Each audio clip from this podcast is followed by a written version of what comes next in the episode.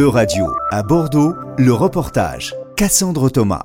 4 heures du matin, c'est le début de la journée pour les employés de chez Moulineau, une entreprise spécialisée dans la collecte des déchets alimentaires. Niveau OK, le réglage OK, ça on va, le vérifier Ouais, après, ouais. mais bon, c'est bon, j'ai regardé. Avant de prendre le volant, on procède à la vérification de l'état des véhicules.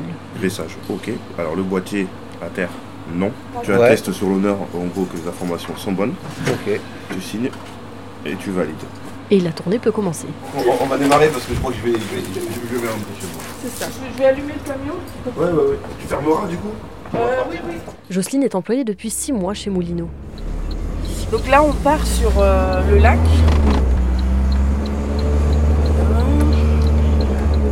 L'itinéraire est tout tracé, il n'y a qu'à le suivre et s'arrêter aux adresses indiquées pour récupérer les déchets dans les poubelles marron. Premier arrêt dans le quartier Ginko.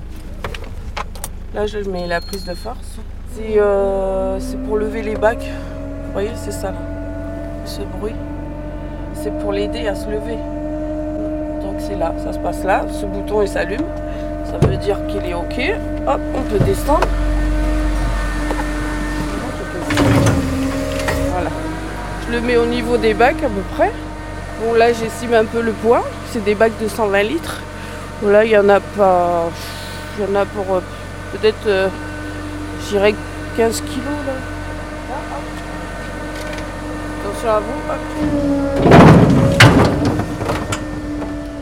La plupart des arrêts se font devant des écoles ou des restaurants, mais la demande de ramassage devrait augmenter prochainement pour les entreprises comme Moulineau, car depuis le 1er janvier 2024, le tri à la source des biodéchets est devenu obligatoire, conformément au droit européen et à la loi anti-gaspillage de 2020. Encore faut-il, pour bénéficier du service fourni, effectuer correctement le tri des déchets. Quand ça se passe bien, ben, on collecte. Mais s'il y a des sacs au bac ou, euh, des livres ou des bouteilles, des trucs comme ça, ben, c'est.